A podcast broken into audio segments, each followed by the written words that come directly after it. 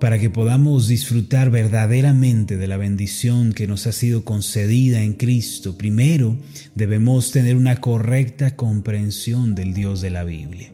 Al igual que la persona que se traslada a vivir a una nueva ciudad debe hacer un esfuerzo por conocerla y ubicarse dentro de ella, así también los que han nacido de nuevo deben avanzar cada día en el conocimiento de Dios y deben explorar la dádiva de la bendición. Aunque Dios es infinito, trascendente, Él ha permitido que el hombre le conozca. Ahora, ¿qué clase de Dios tienen los cristianos? El Salmo 100, versículo 5 dice lo siguiente, porque Jehová es bueno, porque para siempre es su misericordia y su verdad por todas las generaciones. Además, el salmista añadió en el Salmo 119, versículo 68, lo siguiente, bueno eres tú y bienhechor, enséñame tus estatutos. A la luz de estos dos pasajes podemos descubrir que el Dios de la Biblia es un Dios bueno, del cual proceden la bendición y la misericordia. En síntesis, Dios es bueno y nada malo o perverso o negativo hay en él.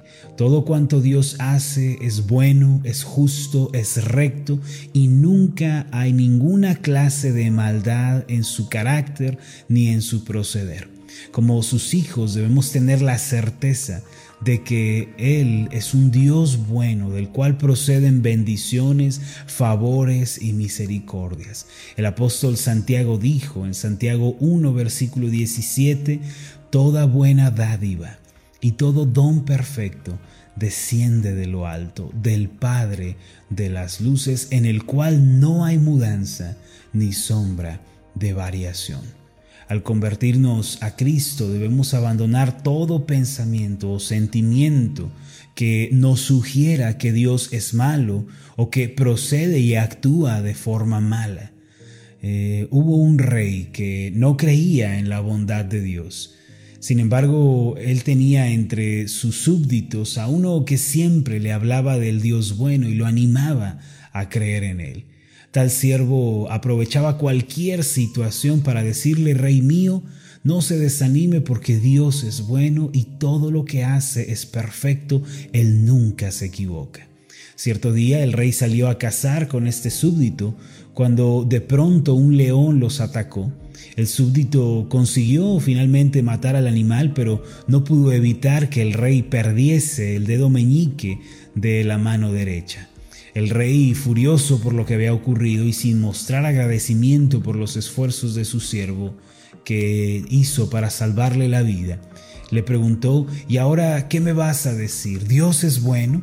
Si Dios fuese bueno, el león no nos hubiera atacado y yo no habría perdido mi dedo. El siervo, sin titubear, le respondió, Rey mío, a pesar de todo lo ocurrido, solamente puedo decirle que Dios es bueno y que quizás perder el dedo haya sido para su bien.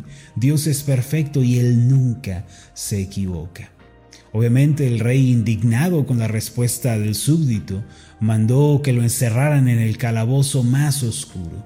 Así se consumieron los días, los meses y finalmente los años. Pasado mucho tiempo, el rey salió nuevamente de cacería. Cuando menos se lo esperaba, fue atacado por una tribu de caníbales que vivían en la selva. Estos caníbales eran temidos por todos, pues se sabía que hacían sacrificios humanos para sus dioses antes de comerse a sus víctimas. Inmediatamente después de capturado el rey comenzaron a preparar el ritual del sacrificio y cuando ya lo tenían todo listo y toda la multitud estaba reunida y cuando el rey ya estaba frente al altar esperando la muerte, el sacerdote de aquella tribu lo examinó. Unos segundos después gritó indignado, Este hombre no puede ser sacrificado, es defectuoso, le falta un dedo. Ustedes saben que nuestros dioses no aceptan ofrendas defectuosas. Por esta razón el rey fue desatado y puesto en libertad. Al volver a su castillo dio de inmediato la orden para liberar a su súbdito y pidió que lo trajeran a su presencia. Aquel siervo venía con el cabello y la barba crecido, sucio, con un aspecto demacrado. Sin embargo, en cuanto el rey lo miró, le abrazó con todas sus fuerzas y le dijo, querido amigo, Dios fue realmente bueno conmigo, tan bueno como tú siempre lo has dicho. A continuación le explicó lo sucedido y después de escuchar su relato ambos lloraron y se reconciliaron. Al final, aquel momento tan emotivo, el rey le dijo a su siervo, ahora solo me queda una gran duda en mi corazón. Si Dios es tan bueno como tú dices, ¿por qué permitió que yo te enviara al calabozo todos estos años? El siervo sonrió y le explicó al rey, Rey mío, si usted no me hubiera enviado al calabozo, yo habría estado con usted en esa cacería. Seguramente habría sido sacrificado en su lugar y me hubieran comido, ya que a mí no me falta ningún dedo. El siervo, mirando fijamente al rey, continuó diciéndole, Nada en la vida sucede por casualidad. Le pido humildemente que guarde esto en su corazón. Dios es bueno y todo lo que hace es perfecto. Él nunca se equivoca.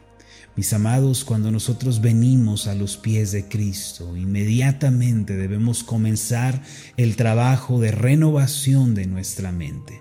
El apóstol Pablo dijo en Efesios 4:23, renovaos en el espíritu de vuestra mente. Esto implica que debemos trabajar diariamente en nuestros pensamientos y debemos cultivar el pensamiento del Dios bueno en nosotros. Debemos expulsar de nuestra vida cualquier idea que contradiga la bondad de Dios. A veces tendremos que vivir momentos amargos y adversos, es cierto. En tales ocasiones el diablo andará alrededor tratando de devorarnos con el pensamiento de que Dios no es bueno y de que Él nos ha dejado u olvidado. Sin embargo, debemos recordar que Dios obra en medio de las aflicciones y de los problemas de esta vida y debemos acordarnos que Él encamina todo para el bien de los que le aman. Por eso, aunque tengamos que padecer o debamos ser quebrantados, hay un propósito mayor de bendición en todo lo que nos sucede. Esto es así porque todo lo que Dios hace es bueno y Él nunca se equivoca. Recuerde que ahora que usted ha creído en Cristo, su vida no está más en manos del diablo o del azar o del destino, ni siquiera de la casualidad. De acuerdo con la palabra de Dios, usted está en las manos del Padre Padre Celestial. En Colosenses capítulo 3, versículo 3 dice de la siguiente manera, porque habéis muerto y vuestra vida está escondida con Cristo en Dios. Existe una religión oriental llamada taoísmo, la cual enseña que Dios, quien es un ser perfecto, no puede tener relación ni empatía con seres imperfectos como lo son los seres humanos. Por eso, de acuerdo con el taoísmo, aunque la gente clame y ore, Dios no responderá sencillamente. Sin embargo, tal comprensión de Dios está lejos de ser la que la Biblia nos enseña. La palabra de Dios dice en el Salmo 34, versículos 18 y 19, cercano está Jehová a los quebrantados de corazón y salva a los contritos de espíritu. Dice el versículo 19, muchas son las aflicciones del justo, pero de todas ellas le librará Jehová. Es decir, la Biblia enseña que Dios está cerca de los que le buscan con un corazón sincero y que a pesar de que atravesemos dificultades, Dios nos dará su ayuda. El Dios de la Biblia es un Dios bueno que está cerca de sus hijos. Debemos erradicar la equivocada idea de Dios que la religión, la tradición nos han heredado y debemos avanzar hacia una correcta comprensión del Dios que nos muestra y nos presenta la Biblia. El mismo Señor Jesús dijo que Dios es un Padre bueno y compasivo en aquella época del Señor Jesús la gente había cambiado la idea de Dios por una en donde Él estaba distante y desinteresado. Habían convertido la religión en un camino frío e insensible. Sin embargo, el Señor Jesús vino a anunciar a un Dios viviente, cálido y amoroso, que está cerca de sus hijos y les brinda su ayuda. Él dijo en Mateo capítulo 7 versículos 9 al 11, ¿qué hombre hay de vosotros que si su hijo le pide pan, le dará una piedra? ¿O si le pide un pescado, le dará una serpiente? Pues si vosotros, siendo malos, sabéis dar buenas dádivas a vuestros hijos, cuánto más vuestro Padre, que está en los cielos, dará cosas buenas a los que le puede pensar en un padre negligente, en un padre malo que se desentiende de sus hijos, con toda seguridad ese no es el Dios de la Biblia. Por el contrario, Jesús comparó la bondad de Dios con la buena paternidad. Un buen padre protege a los hijos, provee para su alimento, les enseña a desarrollarse en la vida y les imparte valores. Del mismo modo, un buen padre evitará que sus hijos se destruyan y que se hagan daño. Así como lo hizo el Señor Jesús, nosotros podemos comparar al Dios bueno con un Padre bueno que cuida, que alimenta, que provee, que instruye a sus hijos correctamente. En fin, existe en todo el marco de la Biblia una gran referencia acerca del Dios bueno. Y si se trata de un Dios bueno, usted y yo podemos esperar cosas buenas de Él en nuestra vida.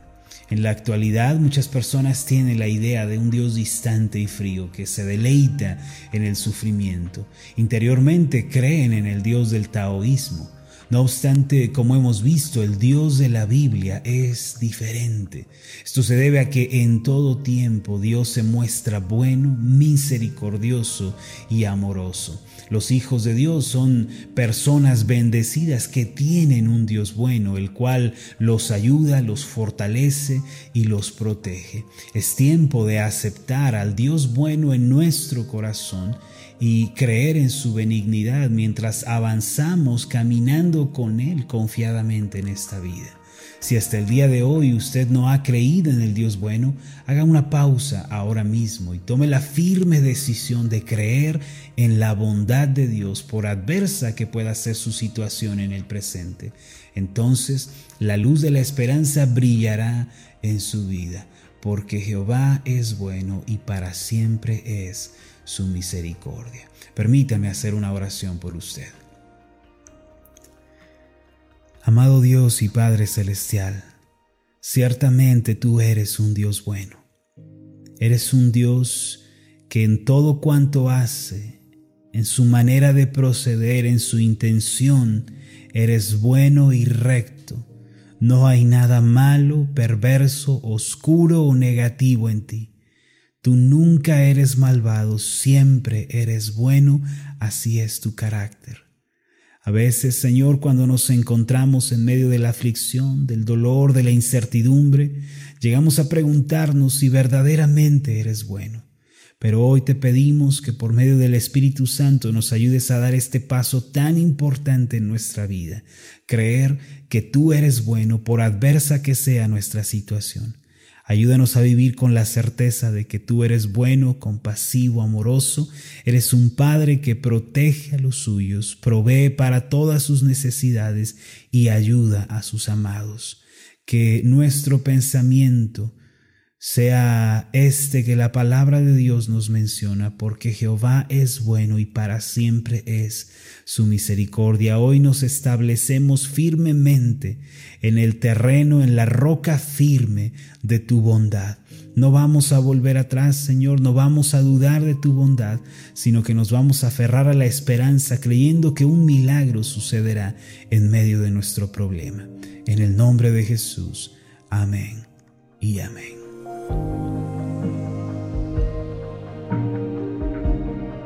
Hola, ¿qué tal? Mi nombre es Marlon Corona, soy el pastor de la iglesia Ascender en la ciudad de Zapopan, Jalisco, en México. Le agradezco mucho por haberme seguido con esta meditación. Mi oración siempre es que usted sea prosperado en todas las cosas y goce de una buena salud, así como prospera en su alma. Lo invito a que ore por las meditaciones Ascender y le pregunte a Dios cómo puede usted ser de bendición para este ministerio. Las meditaciones Ascender son impulsadas y apoyadas por nuestros oyentes. Reciba un fuerte abrazo de mi parte. Que Dios le bendiga. Hasta la próxima.